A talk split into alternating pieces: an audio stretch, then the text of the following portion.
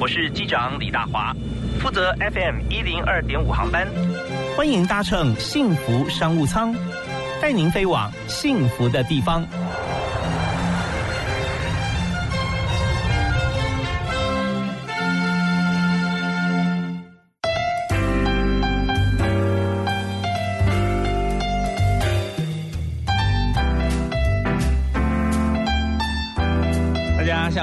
准备要说晚安了。现在五点钟，我们的节目从每个礼拜一到礼拜五，在傍晚的五点到六点钟为您播出《幸福商务舱》。我是主持人李大华。我们在今天节目里面为您介绍的特别来宾哈，不但是我的好朋友，也是大家的好朋友，是台北国立台北护理健康大学的刘吉峰刘教授刘老师。哎，老师好，主持人好，大家好。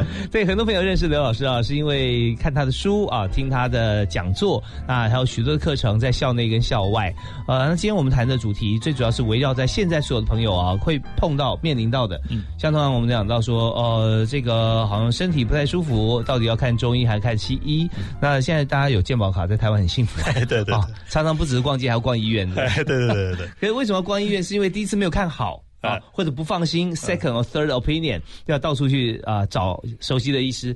可是我们现在也知道说，有些病症是它的症状好像很难快速就就就就就消失嘛。哎，对，啊，所以我们今天谈的是大家常谈的自律神经失调，是啊。那么还有很多像自由基啊，因为自由基很多人在讲，但却是刘博士他的博士论文。哎，对对对。OK，那当初你为什么会从这个药学系，那是在北医嘛？哈，呃，对，念药学，然后后来发展会做到中西医合并的这个领域。事实上，后来我去念了国防医学院的药理学研究所。哦，那国防医学药理学研究所呢，我的老板呢就叫我做那个吗啡。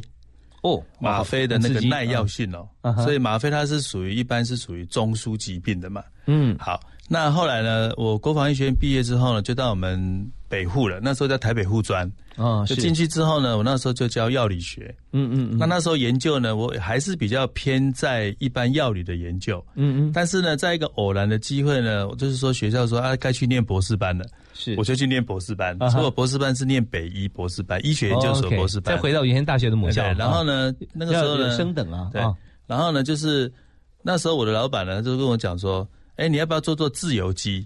嗯，哎，自由基那个时候呢，在民国八十七年的时候呢，是一般才刚出来的一个名词，是是。所以那时候我就找了很多 paper，然后就做了自由基。那当然非常残忍的，让动物呢产生胃溃疡啦，让它肾衰竭，然后再用我们所谓的蜂胶，嗯嗯，去治疗它。那蜂胶呢，大家都耳熟能详嘛，它可以抗自由基。嗯，所以那时候呢，就拿这个来做了自由基的研究。OK，那是不是先提一下？我我相信很多朋友听过自由基，也大概多少有一些了解，但是绝对没有博士这么全面。嗯，所以简单来讲，自由基是什么？它怎么产生？对人体有什么伤害？好，原则上呢，自由基呢，如果以学理上来讲，就是我们的分子、原子跟离子中有一个不成对的电子。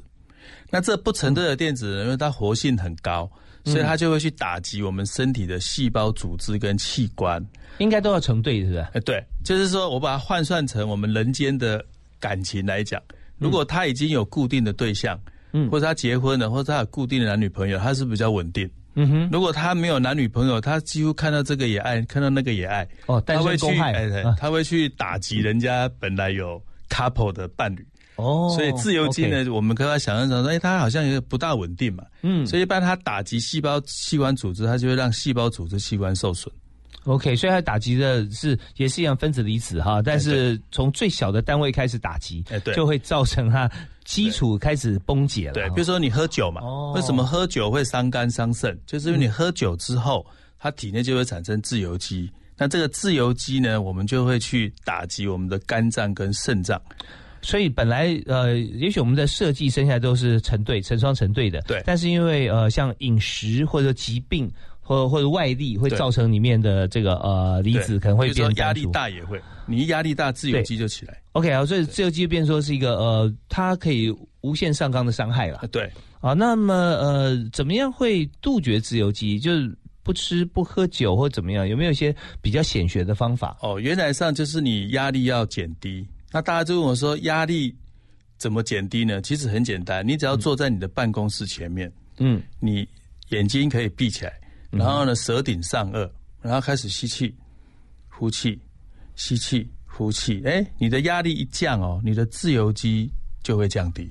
哦，OK，就瞬间哦，哎，对，哦，那你怎么知道你自由基降低？就是因为你眼睛一张开的时候，你本来眼睛呢灼灼的、热热的，发觉哎，我怎么开始亮起来了？哎，代表你自由基已经下降。哦，那代表你的压力也同时下降。对，这是由内而外的一个很好的方法。对对。那那如果说由外而内，有点像说，好像眼睛啊，怎么样可以温度降低，要比较舒服一点？像我们发炎用冰敷啊，敷完之后就觉得哎。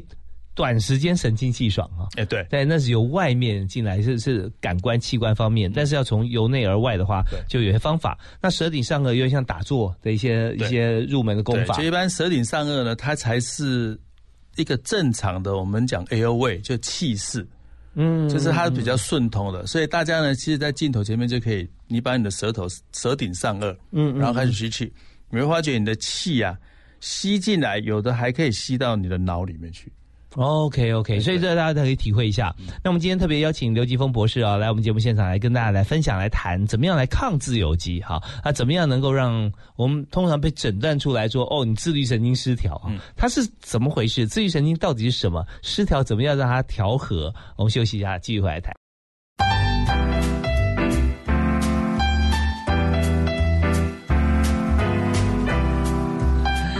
天下午五点钟啊，要下班的时间。呃，很多时候也许家庭主妇这时候很忙哦，因为这个呃不同的角色嘛，对不对？家庭主妇开始要他他之前重头戏要准备晚餐。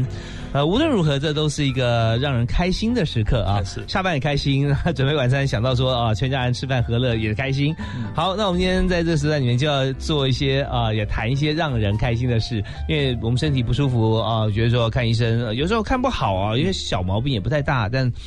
久了以后就会觉得很困扰，那就要自律神经失调。对，啊，所以刚才我们的特别来宾刘继峰博士啊，那他有特别提到，呃，交感神经、副交感神经跟这个呃自律神经，它中间到底是什么样的关系啊？原来我们的自律神经呢？就是要包括交感神经跟副交感神经。那在严格讲起来，其实神经分为周边神经跟中枢神经。是，像我们的中枢神经就指我们是我们的脑。嗯，那周边神经呢，就是交感神呃自律神经，就是等于是周边神经。嗯嗯嗯。那自律神经又分为交感神经跟副交感神经。是，那我记得呃读健康教育时候有背过哈，这个交感神经就是心跳加速、胃肠蠕动减慢，对，就是血压。上升，上升，心跳加快，对，瞳孔扩张，支气管扩张，是。那副交感神经就刚好相反，哎，对，副交感神经其实只管三个收缩，一个叫肠胃道，一个叫泌尿道，一个叫支气管。嗯嗯。所以大家其实我们教学生的时候很简单，你不用背那么多，你就背副交感神经就好了。哦。就只要背肠胃道、泌尿道、支气管收缩就可以了，其他都是交感，其他收缩都交感神经的事。OK，好，那这个自律神经它出了问题或自律神经失调，它代表什么？哦。一般呢，这是一个讯号了哈。嗯，那我们怎么知道你自律神经失调呢？我们其实有一台机器叫做 HRV，叫做心率变异仪。嗯，那心率变异呢？那大家要知道说，我们的中枢神经就是脑跟脊髓嘛。对，那其实我们的心脏呢，它是隶属于周边神经。嗯哼，那在我们心脏呢，在一收一缩之间呢，原来还有一个，我们到医院去会产生一个心电图嘛。嗯哼，就你可能做过心电图。嗯，那心电图有 P 波、QRS 波跟 T 波。嗯哼，那它每一段每一段，那就会产生很多的 QRS 波、QRS 波。嗯哼哼，那智力神经呢，它是测 RR 的这一段。就是它高峰期的这一段，是，然后把这一段呢输到仪器里面，仪器里面利用傅立叶公式转换成你的自律神经。嗯，所以当你接受所谓的心率变异仪啊，我们英文叫做 HRV 去测试的时候呢，它有两个数据，一个叫 LF，那 LF 呢它是代表交感神经，也是低频率的。是，那 HF 呢高频率叫做副交感神经。嗯哼，那我们测出来的数据呢，就希望你的 HF。大于的 LF，也就是你的副交感活性，嗯，要比你的交感活性要高，而且要高三倍。哇，要高这么多？高三倍。如果高三倍的话呢，你可能，当然我们现在就是有一个研究就指出来说，如果你副交感活性高，嗯，你要得癌的几率，要生病的几率就会降低。哦，这是一个非常直接的一个解释。哎，对，就是说，所以我们一般就是说，啊，你怎么会交感神经高？嗯哼哼，压力大。嗯，现在现在现在的人很容易，譬如说年轻人哦，年轻人晚上聚餐的时候都说我压力很大，所以再继续喝酒，结果压力更大，因为酒会让自由基增加，自由基会去刺激交感神经兴奋。嗯哼，结果一般我们认为说啊，那不然我们下班之后大家去喝个酒啦，怎样呢？喝个小酒可以，嗯哼，小酒是可以。如果你过量了，你反而让你体内的自由基增加，那自由基它就去让你的体内的交感神经兴奋，交感神经一兴奋之后，血管就收缩。所以我们前一阵子有一个有一个新闻说，有某一位名人，他因为连续喝了什么很多酒，后来在计程车里面就暴毙了。哦，是因为他的交感神经太对，因为他自由基一直飙一直飙，他就让交感神经一直缩一直缩，就把血管一缩，心脏一心肌梗塞，他就走了。哦所以我们一般下班之后也不能狂饮，就大家适度的饮一点小酒就好。是，虽然你喝多甚至醉倒了哈，好像呃很平静的在睡觉，但事实上那时候血液循环是非常快速。哎，对，血液循环快速原因是因为交感神经兴奋。对，因为你血管收缩了，血管河道变窄的时候，我们看到大江东去啊，你看水慢慢流是河道很宽呐。哎，对，河道很广很短的很很窄的时候，这个水流很急。哎，对，对，所以就是说，我们如果让血管变窄的时候，你血流快速。快速就产生很大的问题出现。哎，对，每个人不一样，有血栓呐，有的时候是因为血管硬化里面，它中间它可能血管玻璃啊，这种各方面。还有的人哈是先天的血管狭窄症，但是我们一般没有测，那不太能喝酒吧？可是我们不知道啊，嗯，如果我们没有接受一些专业的一些医生的判断，或是他去做了一些专业仪器的判断，我们怎么知道我们先天性血管狭窄？OK，所以刚刚这一段刘医学呃刘博士的谈话哈，告诉我们就是说，先了解自己体质很重要了。对，啊，我们常常做心电图，但心电图如果没有后面的这个仪器来辅助说明，看不出来这个呃 LF 还是 HF 的话，对，对，我们就更不知道我们的交感副交感它的。现在的状况是怎么样？对，照理说应该这个 H F 副交感神经它的数值要比 L F 高三，要高三倍。那你高几倍有没有？我是 L F 比 H F 高三倍。我能那怎么办？所以，所以有的时候呢，我们就会自己适度的做呼吸运动。是，所以我们看有时候医学博士啊，不见得说都是健康宝宝，可是也因为这样子的话，要把自己哈调整到最好，他一定会拼足了全力。我们稍后回来哈，我们来谈谈看，就是说在这个呃，我们知道或或我们现在不知道还没做检测，万一像是呃。呃，刘博士这样子现身说法一下啊，对，你怎么样调整你的体质，让副交感神经变高，让自由基降低？那我们在这边要先请博士推荐一首歌给大家，《独角戏》。独角戏，因为原来呢，我们这是中医归中医嘛，嗯，那西医归西医是，可是我们这个所呢，当初成立的叫中西医结合。哦，那你要知道，民国九十年成立，哎，对，那要知道说，真的是唱独角戏，因为每一个人都在排斥你。西医就是说你中医哪会啊？嗯，然后中医就是说你西医都是药物副作用太大，那怎么办？我们就要把西医的机转，然后换成中医的阵型去解释。果然是独角戏，独角戏啊！独角戏里面一些歌词是不是也符合你的心境？哎，对对对。好，我们来听听看啊，这首歌是谁唱的？许茹芸。许茹芸的独角戏来反映刘吉峰博士的心声。好，马上回来。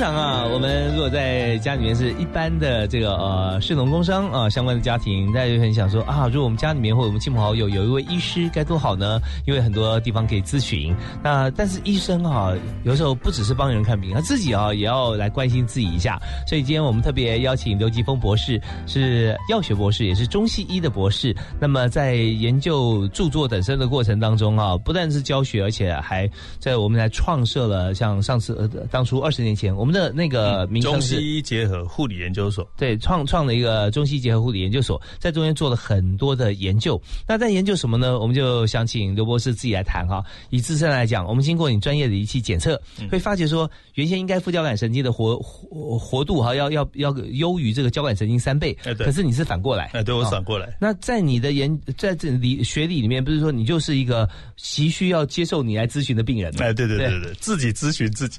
对，那你先跟大家。现身说法一下，说你当你检查出来像这样子的结果的时候，那你当时身体的状况或自己的体察有什么异状吗？嗯，这样子的时候，当你交感神经大于副交感神经，我们的数值测出来是三倍的时候，嗯，原则上就是胸闷。哦。所以我那一阵子都在胸闷，嗯哼，然后睡觉的睡到一半的时候会起来，无法呼吸的，要要不是就是觉得好像睡醒了，但是睡醒了，对，就觉得好像睡醒了，精神好吗？精神还不错。哦。但是呢，一到白天工作的时候就觉得哇，怎么那么累？原来昨天才睡四个小时，哦，就交感神经一直一直在兴奋嘛，它一直在释放你的肾上腺素。那通常我们讲说喝酒啊会这样子，那如果喝茶跟咖啡有提升作用，会不会也会呢？呃，有的人会，这个是中医都牵涉到我们中医的九大体质。哦，呃，有的人喝茶，有的人说不会啊，我睡前喝茶都都睡得着。那是因为他的体质是，因为我们中医有九大体质嘛，嗯，去掉平和体质跟特林体质，总共有七大体质。哪七大？比如说有阴虚啦，哈，嗯，比如最常见就是气虚、血虚、阴虚、阳虚，还有痰湿体质，嗯嗯嗯，还有脾肾阳虚、脾肾阴虚。那扣掉平和跟特异嘛，所谓平和体质就是说叫粉红舌、薄薄胎，所以一般我们现在因为教学生把脉哈，把脉哈，我们真的是要十年功。嗯，不是你中医系或是学之后中医系毕业，你隔一多久对？通常把脉要十年功哦，要累积够多样本数。哎，对，你要要还有你的经验嘛，哈，经验。嗯，对，第一，第二呢，就是所以我们现在是教什么？教导学生看舌头。哦，舌诊，舌头好像呃，传统中医也都会看舌头吧？哎，对，西医有时候也会，会不会？哎，对，啊，哎，其实我们叫做他，我们叫做望闻问切嘛，对，他们叫做叩听四处的哈，嗯，所以基本上呢，我们现在要把它合起来，所以我们有一些东西呢，要试图把它解释的一样，是，那所以像我们中医系，不管中医系的学生，或是我们学校的我们中医系的学生们，呃，护这些研究生们，还有我们大学部，嗯，我们都叫它舌诊，因为十二经络呢贯穿于舌。可以把舌头伸出来，就要说哦，你最近走的是阴虚还是阳虚，还是气虚还是血虚？哦，这个是体质，可以说随时变化的。哎，对，最近是，对，是一样。其实体质哦，跟你的血压一样，是二十四小时在动。嗯嗯。所以一般有的女生她想说，哎，我想减肥啊，嗯，我现在把舌头伸出来，就是她舌胖胖的，舌胖胖的代表了脾湿健运，就是脾失掉健康的运转。那中医的脾呢？它负责叫做新陈代谢作用。嗯哼，有些是我们中医讲脾主运化，但是你运化功能不好，你就会舌胖哦。嗯嗯，那所以第一步要先把舌胖呢把它瘦下来，嗯，你才能有减肥的机会。OK，那西医的脾的话是讲造血吧？是吧？哎，对，其实我们脾呢也是脾主统血，其实他讲脾造血嘛，我们中医讲脾主统血。统是哪一个统？统一的统哦，统血哎，对，所以一般我们其实西医要治疗贫血，当然还有分什么地中海型贫血、缺铁性啊，嗯嗯，或是有什么恶性贫血啊，它不一样的药进去嘛。是，那其实我们中医呢，要治疗贫血，有肝主藏血，所以要治肝，嗯嗯，脾主统血，要治脾，是是这样。OK，所以说在这边中西很多地方相通，但是呃，途径方法不太一样。哎，对，所以现在大家提供人工智慧嘛。其实我常常跟学生戏称说，老师就是一个人工智慧。我把这些统合之后，嗯嗯，然后我再输到所谓的大数据的 AI 的所谓的演算法，嗯哼，然后把那个预测模型弄出来，嗯嗯嗯，然后呢，中医其实也可以跟西医讲说，哎。你有这样的症型哦，你可能要去回去西医照什么大肠镜啊，照什么 CEA 这一些哦。所以现在就是说中西合并以后，经过二十年的这个真功夫哈，还有这个样本数的累积，那我们就会用大数据的方法，对，然后让中西真正结合在一起。哎，对对对，对啊，中医看诊完以后到西医做检查。哎，对，就是你有这预测模型，所以我现在呢，其实我这后半生呢，嗯，后半生在做预测模型。中医预测模型这么年轻，我觉得你还刚刚出生。没有，我已经 研究方面的时辰来讲了哈。对 对对。OK，好，那我们刚刚有提到哈，那呃刘博士他有讲到以自己的体质来讲，那么就是我们希望怎么样把这个副交感能够降低，交感能够副交感的拉高，然后交感降低哈。那所以你刚刚提到说有这个九种啊，有体质七种虎体质。好，那呼吸，那呃呼吸。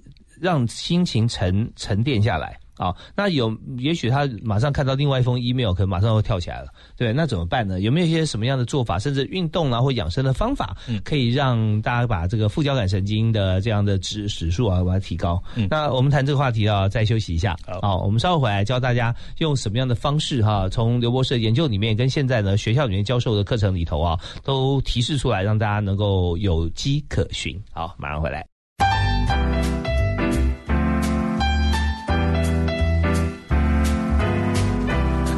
今天在幸福商务舱里面，我们邀请到了国立台北护理健康大学的刘吉峰老师、刘博士啊，来到我们节目现场来谈他研究而且成立了二十年的这个中西医的这个结合的研究所。那么在里面，我们刚刚有提到说各种不同的体质啊，我们相信也希望有这个时间哈，跟大家来每种体质来分析，因为每位朋友都会有同时有不同的体质嘛哈，而且是短暂的，有时候做不同的事情或作息不一样，体质可能会瞬间改变也不一定啊啊。好，那我们刚刚有提到一个。开头我们继续谈下去，就是如果碰到有呃女同学、女同学、小女生，是有一些熟女、熟女啊来说啊，刘师我要减重，减重啊，那减重，那你说呃看看舌头，说舌头胖胖的，哎对，舌头胖胖是不是人就会胖胖的呢？一般呢，我们如果按照西医的标准，就是说你要去测 BMI 了，嗯嗯，BMI 就是你的 kg 除以米平方嘛，是。那现在卫福部有规定说，你的 BMI 大或等于二十七，嗯，其实你就是肥胖群组。哦，OK。第二呢，可是。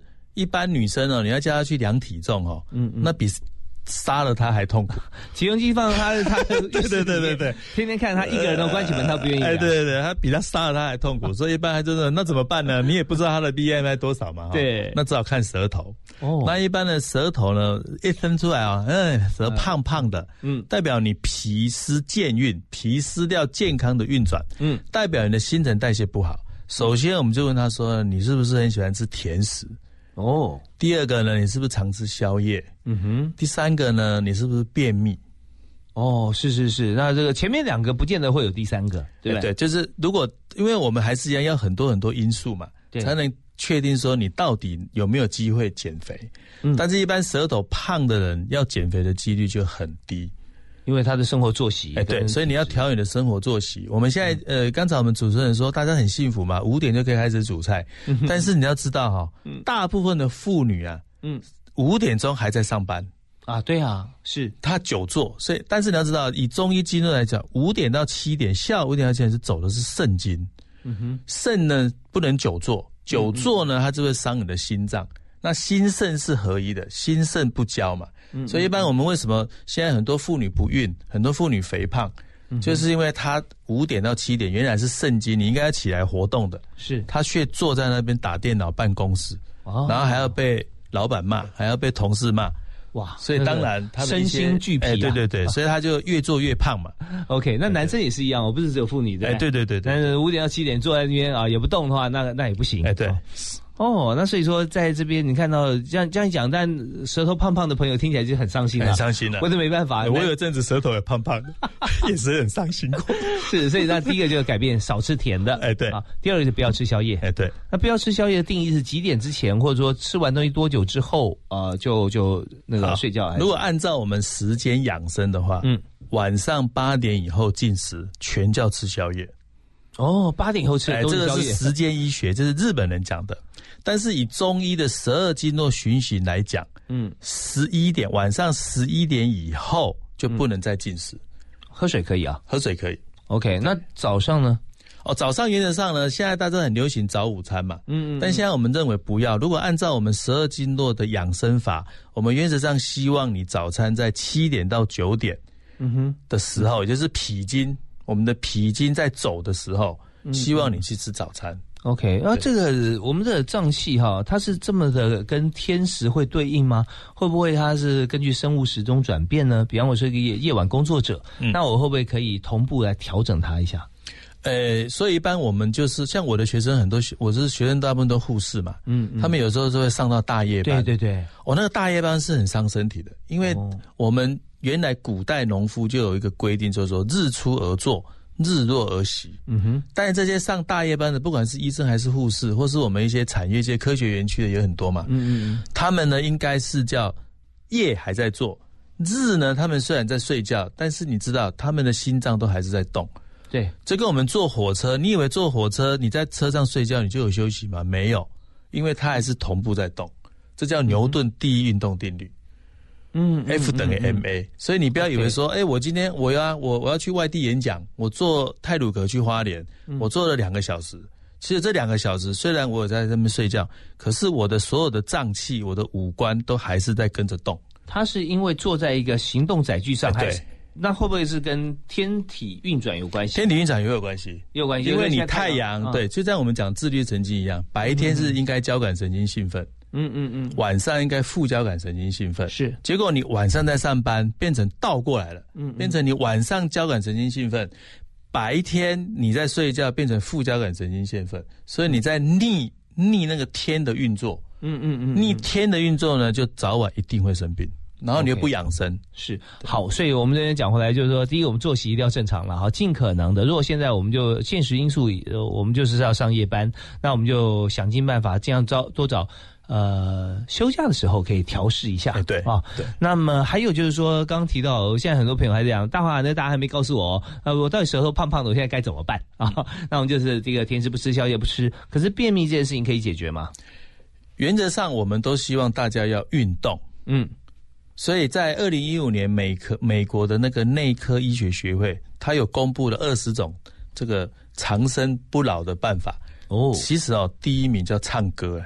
哦，对我我看到那个，对，第一名叫唱歌，唱歌。啊，所以我自自己出了一个叫五声养生歌。是，我自己有一条歌叫，大家上 YouTube 可以查到，叫五声五个声音，然后养生歌，叫 五声养生。大家可以 Google 一下哈，刘吉峰博士啊，就是唱歌嘛，就用唱歌养生哈。嗯。第二个呢，就是你呢还是要运动。嗯。那可是运动就来了，有的人说，那我来参加某个什么运动集训中心的，我就每天猛运动，然后练什么四块肌、六块肌的。嗯嗯。那我告诉你哦，你在做这个动作以后，你去测一次你的乳酸。哦。如果你的乳酸突然飙高，那我劝你要缓和，因为乳酸一增高，体内自由基就会上升。体内自由基一上升，它就打你的自律神经系统。嗯哼哼。自律神经一被打之后，交感神经。兴奋起来，你的血管一收缩，心跳又加快，那你想想看，你的心脏血管怎么受得了？是，所以很多人猝死就这样子。OK，所以呃，我们常常听到说，哎，奇怪，为什么这么健康的人啊，在运动之后或运动的过程当中啊，会发生这么不幸的事情？哎，对。那这边刚才刘吉峰博士有告诉我们一个答案啊，就是说，在这个运动过程里面，乳酸它增加，这乳酸啊是在肌肉之间嘛，是吧？对对，就是它肌肉啊，血液它会一直放出来。是，那但是要排掉快速排乳酸，跟体质也有关系，有关系，有关系。那当我们不是这么优良，像那种呃乔峰那种千杯不醉的这种体质，不要喝酒，像我们不会。快速排尿酸 的排排那个乳酸的人，我们就不要再做剧烈运动哈，把这个当做甚至逆逆反其道而行啊！你以为这样子做会身体好，就没想到爱之是所以害之哈。对对，很可惜。好，那我们稍后回来的时候来谈谈看哈。那到底我们现在一般来讲，乳酸啊，运动完了，大家现在上健身房是显学啦，或做运动，爬山啊、自行车啊、铁人三项。怎么样能够呃让自己不要乳酸太高啊？还有就是，当我们如果有三高的话，用什么方式不要太多的药物，或者不要用药，我们可以获得疗愈或者改善啊？我们休息一下，马上回来谈。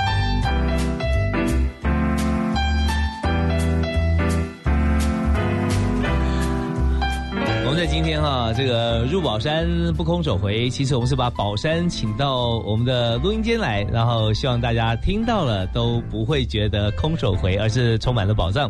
那我们今天邀请到刘吉峰博士啊，国立台北护理健康大学的教授，那同时呢，呃，现在也在很多的这个医学研讨这个场合，还有发表很多论文。那最主要谈的就是在自律神经这一块哈，跟自由基我们怎么样下降，让我们怎么又有一些好像呃模棱。两可的疾病，这些症状可以消除啊。那其实我们讲几个啊，显学哈，三高啊，刚讲的肥胖啊，减肥。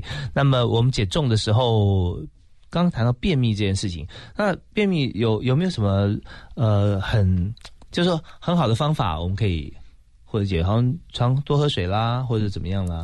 一般呢，我们其实又要把它回到我们的饮食哈。嗯嗯。那饮食呢，其实回到我们中医就是五行理论。五行叫做木火土金水，OK，肝心脾肺肾，然后对应到青红黄白黑，所以大家从这一段去对应这边的时候，黄色的食物会入脾嘛，嗯嗯嗯，那你会不会胖？你会不会觉得你很肿，或是你觉得你的身材就是不满意？嗯，原则上都是这个脾的关系。我们中医讲脾嘛，哈，西医就讲胃。那其实我们现在中西医结合，我们就把脾胃讲在一起。是好，那因为脾主运化嘛，中医讲运化，西医叫新陈代谢。所以新陈代谢呢，就是把大分子化成小分子，小分子合成大分子。那如果你吃的分子比较大，你的脾的运化功能够，它就可以把大分子化成小分子。那你吃起来呢，就不会那么胖。嗯，啊，这第一个。第二个呢，所以你要多吃什么？多吃黄色的食物，南瓜。哎，南瓜、地瓜、地瓜哦 OK，那当然你还要配合节气嘛。像现在是属于夏至立夏的节气，是。那其实有两个瓜一定要吃哦，一个叫冬瓜，一个叫节瓜。我今天中午才跟 我朋友吃过节瓜，啊啊，节瓜很好吃啊。哎，对对对，就冬瓜。所以我们要为什么要讲那个那个节气养生？那事实上我们是按用节气，然后来吃一些的食物。是是是，OK。那因为你是你是在。皮这个位置，嗯，所以你也可以吃吃木瓜哦，对，因为也比较偏黄色系列啊。那你不想便秘嘛？你就吃了这些食物，可是你还是有点便秘，为什么？因为我们中医讲木旺则克土，所以你肝火旺，木叫肝嘛，土叫脾，所以你肝火也旺。为什么肝火旺？第一个，人家睡觉你不睡觉在打手机；第二个呢，每天上班你就是在生气，嗯嗯嗯，你好像是受气包。嗯哼，好，第一所以还有呢，就是你这个日夜颠倒的生活，那你肝火一旺，那个木火一旺，它就克到你的脾。嗯，所以包括吃的东西很多啦，这都是我们中医有五行理论嘛。OK，所以很多事情哈，这复杂问题不是单一方法可以解决的。对对对对，你先把这个饮食方面先调整过来，饮食或是你的情绪，情绪调整好了，你的便秘情形呢，真的慢慢就会降低。好，那但是还是一样哦，降低以后。八点以后或者十十一点以后不要吃东西了啊！啊，早上早午餐的时间，呃，我们往前提哈，呃，但午餐还是要吃啊。七点到九点吃了早餐，那午餐大概吃多吃吃吃了十一点到一点还吃多，这是个问题了哈。就是说大家想说晚上应该是就是好饱少嘛，对对，好饱少。好，那如果七点到九点早餐吃的好，是吧？对，吃的好，那那吃的好，而且吃的也蛮饱的。那午餐的话，是不是还可以再吃饱？呃，就是原则上呢，我们在吃早餐的时候，我们现在如果你不想太胖，淀粉类的食物要降低，三餐都是。哎，对，你就是淀粉的，然后蛋白质的食物要增高。OK，啊，后来就有人发明叫什么生酮饮食嘛，生酮饮食人认为说，哇，我都吃油嘛，嗯嗯，对啊，其实因为你生酮饮食，其实还有一个缺点的哈，当然不是它不是不好，只是说。你的体质可能因为你吃了生酮饮食之后，你体内产生太多的酮体，嗯，我们叫 acetone body，如果酮体太高，它还会打你肾脏。但是有的人会，有的人不会，所以你发觉生酮饮食人说，嗯，还不错哦。有些人说不行，嗯嗯，哦，这当然就是体质不一样。哎，对，就回到我们中医的九大体质。嗯，什么样的体质它适合用生酮饮食？呃，其实这要看呢。其实我们都还是测他的自律神经。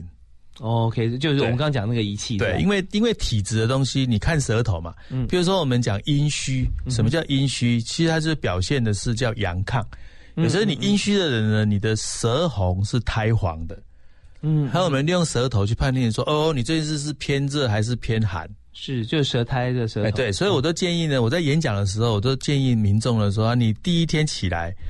你一早一早上起来了，不要急着上厕所，也不要急着做什么，也不要急着刷牙，先到镜子前面伸舌头。嗯嗯。如果你今天叫舌红苔黄，那今天晚上呢，同事约你吃吃羊肉炉，就千万不要去，因为热又加热嘛。我们台语叫哎缩点嘛。嗯嗯嗯。就这样。如果你你今天的是属于舌白苔白的，舌面是白苔是白的，哎，那你今天是偏寒性体质。嗯。晚上呢就可以去吃羊肉。OK，姜母鸭，姜母鸭，哎，对对对，对，所以我们不要把自己这个呃火上加油啊，对对，大家也不要把自己雪上加霜，对，让呃互相调和。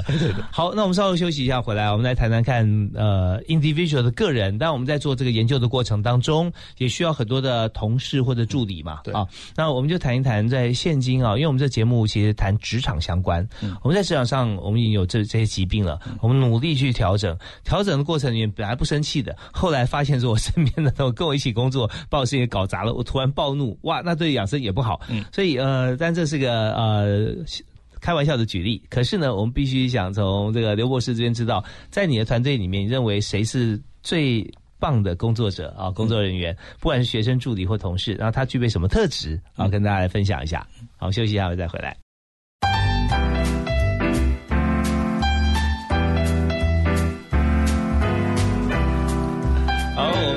接近六点钟，我们现在节目进行到最后一段哈，这个有很多话题要谈。我们要谈的就是我们刚提到怎么样来养生啦，或者怎么样是我们公司的 MVP 啊，还有就是我们给年轻人的建议，我们有没有什么座右铭要送给大家？另外还有啊，就是现在刘博士有课程要跟大家来接洽。王人家说好酒成瓮底哈，不会，我们一节一整集节目，每一每一段都是好酒啊。时间我们酒太多了，对对对，我叫你带一瓶来酒，你带了一瓶，对对对。好，我们来赶快谈一下，刚刚有提到说，在工作过程中，你觉得最欣赏的同事有什么特质？就是我那个，我有个协会叫国际智慧健康产业发展协会，嗯，那我是理事长嘛，是。那我们有一个执行秘书、执行长。他叫李汉宇了哈，他在台以前的台北商专，现在叫什么台北商业技术学院服务。对，现在已经是台北商业大学了。对对。然后呢，他呢，他真的是一个自然医学的实践者。哦。他一生病的时候呢，他就开始用所谓的草药，比如说我们有研发一个叫做泡脚包嘛。嗯。那泡脚包当然有很多的中药材组成。那一般原来发展是要泡脚的。他不是，他拿那个药包呢，比如说他肚子痛，嗯，他就敷，他就绑了一串敷在肚子。哦，哎，他也不去先吃药，活用啊，哎，就活用了。我觉得他，而且他一直在执行这件事情。嗯哼哼，他有一天在校园哦，被一个学生从后面丢球过来，丢他脑震荡。哇，就类疑似脑震荡，但是不是脑震荡？对，也不是故意的。对，他就赶快，当然第一步要寻求医生嘛，他就赶快去台大，台大医生跟他讲说，你这不是脑震荡。哎，他回来之后。因为也没有药给他嘛，他怎么办？他要拿那个中草药包，就敷头，然后敷肚子。嗯，他实践了一个我们金元时代啊，就金草原草时代有一个名医叫做李李东李东李东元。哦，哎，李东元呢，他有讲过一句话说：善治病者哈，嗯，为之在于运用脾胃。也就是说，你把脾会治病的人，你把脾胃弄好了，你大概就没什么病了。嗯，换成现代语言，当然你把副交感活性增加了嘛，因为副交脾胃是副交感活性、副交感神经管的，所以你把脾胃弄好，等于把副交感神经活性弄好，那当然你的免疫系统能力就上升。嗯嗯，所以他就把那些药包就全部敷在肚子。是我看他已经敷了一两年了。哦，所以他就哎敷了就有效果。哎，对他原来哦，对他原来哈，因为他照顾他久病的妈妈，原来都是很憔悴，然后快要自己病倒了。嗯，他就利用这个我们这个金源的这个医生的的话，他就敷脾胃。哎，现在我看他蛮好的。哦，真的，我看你那个中中药包，我的节目影响力非常大，马上被采购一空。哎，对对对，你这个这个东西哦，也很，我们也很难讲说，哎，他这个啊。当然，这运用了所谓副交感神经元。是是是，所以这表示说，在我们工作过程当中啊，你要去呃谈我们的事情，或推荐给别人，或教导别人的时候，你一定要自我相信。对，怎么样相信？说服自己就自己使用嘛，或者自己来来看。就连呃，像播新闻的时候也是一样。嗯，这个新闻我要播出去，我要让大家知道，这是一则重要新闻，值得你花一分钟去了解它。对。那我必须要说服我自己，我真的看它很重要，后把重点提炼出来，对 对对，我才讲给你听嘛。所以，嗯，您说这位同同仁真的是很棒，他他有这样的精神。哎，对。好，那我们再谈，就是说，在呃，我们要让自己身体健康的话，那现在太多的资讯，那我知道说。刘继峰、刘博士、刘医师哈，你自己也有一些讲座，嗯，所以你有没有归纳出来说，我们要从呃什么地方入门会让我们自己身体很好，包含舌诊在内，你是不是有教大家？对，那我们跟大能样公司哈的大人，大家其实上网查一下大人样，我们跟大人样公司有进行产学合作，嗯，也是我们学校呢跟他进行产学合作，那我们出去呢帮他演讲了十四场。就在十四场里面呢，我们把经络的原理、舌诊、面诊、自律神经，嗯，那包括你怎么样看你的西医的检测数据，是。那总共我们有十四种不一样的题目，嗯嗯，那让大家呢在中西医方面呢能够尽量快速的了解。那我们在十四次的演讲呢，我们都有之前都有先测报名的民众，嗯，先让他们测一下自律神经，是对，然后最后呢用舌诊。然后去慢慢贴我们这所谓的耳豆，那这耳豆是非伤害性的。嗯，那这我们耳豆呢，我们也拿来给研究生做研究。是耳豆的豆是豆子的豆，豆子的豆。它其实这黑黑的部分呢，是王不留行。王不留行是我们中药的活血化瘀的药。嗯嗯，对。那我们贴在耳朵耳朵，因为耳朵也是十二经络贯穿的。嗯嗯。那利用耳朵的一些反应点，它是一个反射血的原理。OK，所以就是先看舌，然后再对应到对应到那个耳耳朵的穴位。对对对。可舌头也有穴位吗？就看出来哪个部位？舌头原来我们舌头伸出来哈，舌尖的前三分之一叫心肺，嗯，舌的两边叫肝胆，舌的这正中心椭圆的部分叫脾胃，舌根叫肾。所以看黄胎或是你的红呈现在哪里，代表那个脏器是热还是虚。OK，所以说就再把这个耳窦对应到耳朵的这个，我们需要治疗，因为它是一个非伤害性的治疗。是，那那这样子贴上去要贴多久啊？原则上哈，我们都要贴五天，比如说礼拜一开始贴哈，一二三四五，要每天换吗？就第礼拜五的时候晚上洗澡的时候把它撤掉，然后六日休息。那通常民众问我说：“六日二日啊？”哎，对，说六日怎么办呢？那我六就只好唱我的养五声养生歌。礼拜天怎么办呢？就做我的手指健康操，所以大家就全满了。是是是，我们最后呢，是不是送给大家一句话，一个座右铭？呃，原则上，什么叫做成功？就是一直重复做同样的事情。你认为，不管是简单事还是复杂难的事，对，重复做就会在上面找到你的成就啊。对对对，那成就的来源是帮助很多的人，然后大家给你非常赞的回馈啊。对对对，所以这样你看，你心情也开心。对对，就是我现在都出来传教一样。OK，我们今天非常感谢国立台北护理健康大学的刘吉峰老师啊，也是刘医师啊，现在自己也自创协会推广很多好的养生方法，都经过科学实证，那有许多的论文在国际发表。我们下次有机会，我们再请刘医师在我们节目现场。谢谢谢谢，你这次保护哈，永远挖不完。我们下次下次再来好，谢谢谢谢您收听我们的节目，下次再会，拜拜。